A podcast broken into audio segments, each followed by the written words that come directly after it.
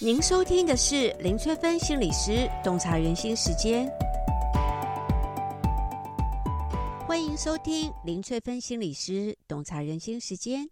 这一集要带大家一起来壮大心灵，成为自己的最强后盾。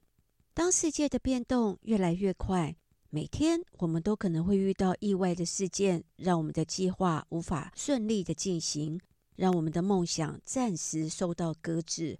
然而，不管是正向还是负向的事件，都是我们学习的机会。我们需要准备好，当自己最强的后盾，才能够捉住这些机缘。从这些意外事件当中呢，锻炼出强健的心理肌力，才能够越挫越勇。那我们第一个要壮大的心灵，就是了解自己的强项。了解自己是一个很重要的步骤哦。在做生涯咨商的时候，很多人都会问心理师说：“诶，建议我转型到什么领域比较适合呢？”心理师是不会给特定的答案的，而是透过各种的工具、提问的技巧来引导当事人做出最适合自己的决定。不了解自己的状态呢，很容易让自己陷入混乱当中哦，越转越不快乐，越转越不顺畅。举一个例子来说。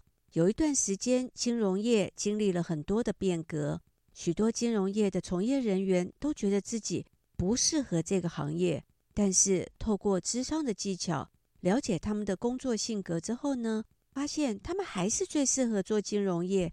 那何以他们会强烈认为自己不适合金融业呢？真正的原因其实是因为压力太大了。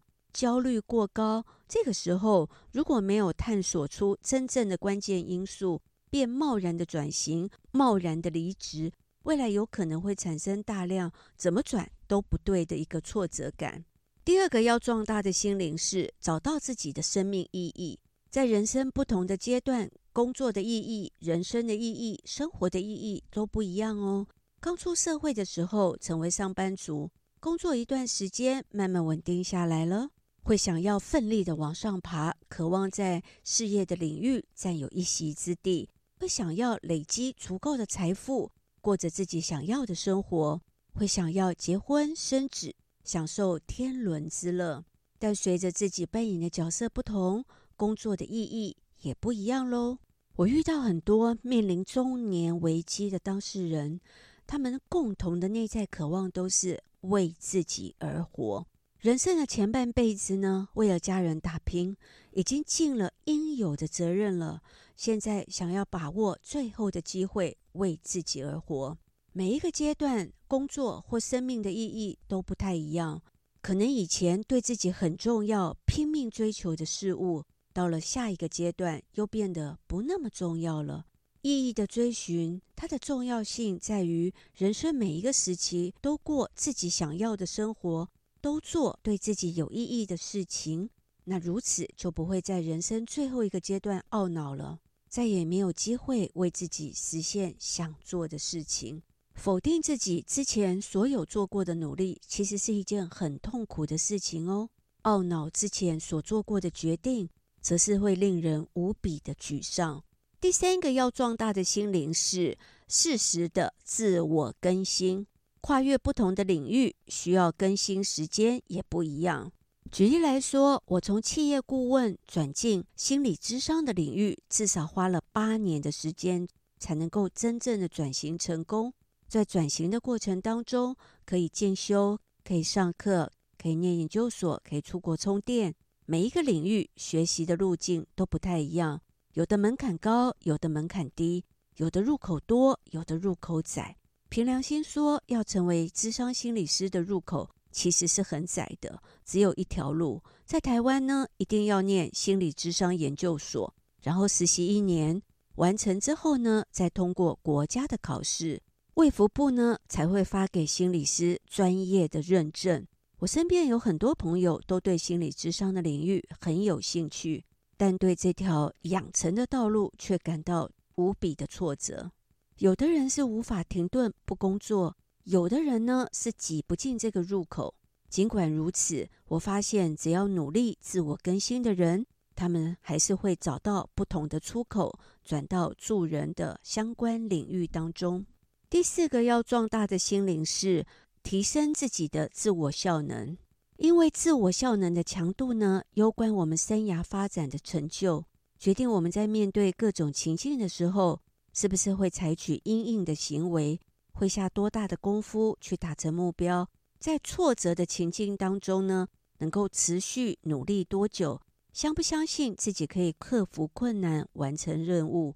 相反的，自我效能很低的人呢，在面对困难的时候，或许会无法坚持下去，会觉得自己没有能力把事情做好，而自动放弃。所以，自我效能越高的人呢，我们的生活生涯的适应力也就越强大哦。第五个要壮大的心灵是，不论何时都要学习重新当个小蘑菇。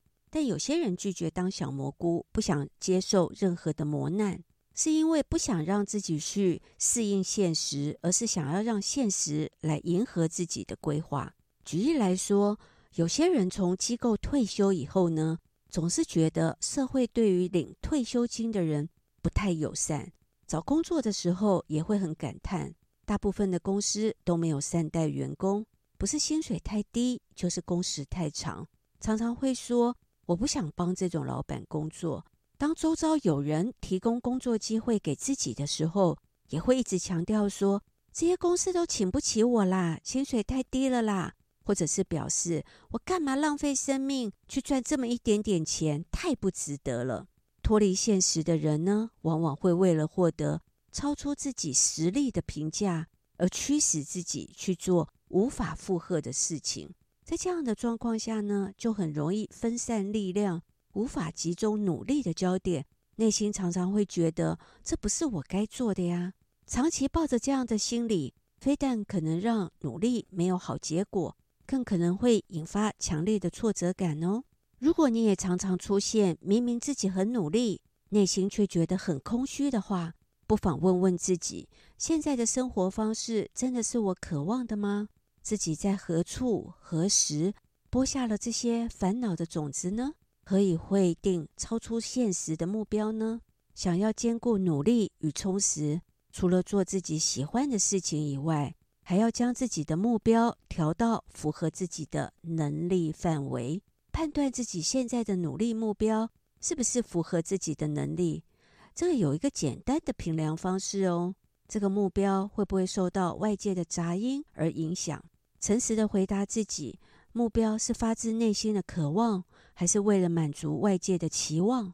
如果不是为了满足外界的期望，而是顺应自己内在的渴望，做自己喜欢的事情，目标自然会调到符合自己的能力范围。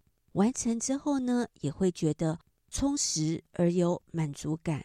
十二月十八日呢，跟联合报橘世代一起策划的。关系修复课来到第四堂课，壮大心灵，自己是最强的后盾。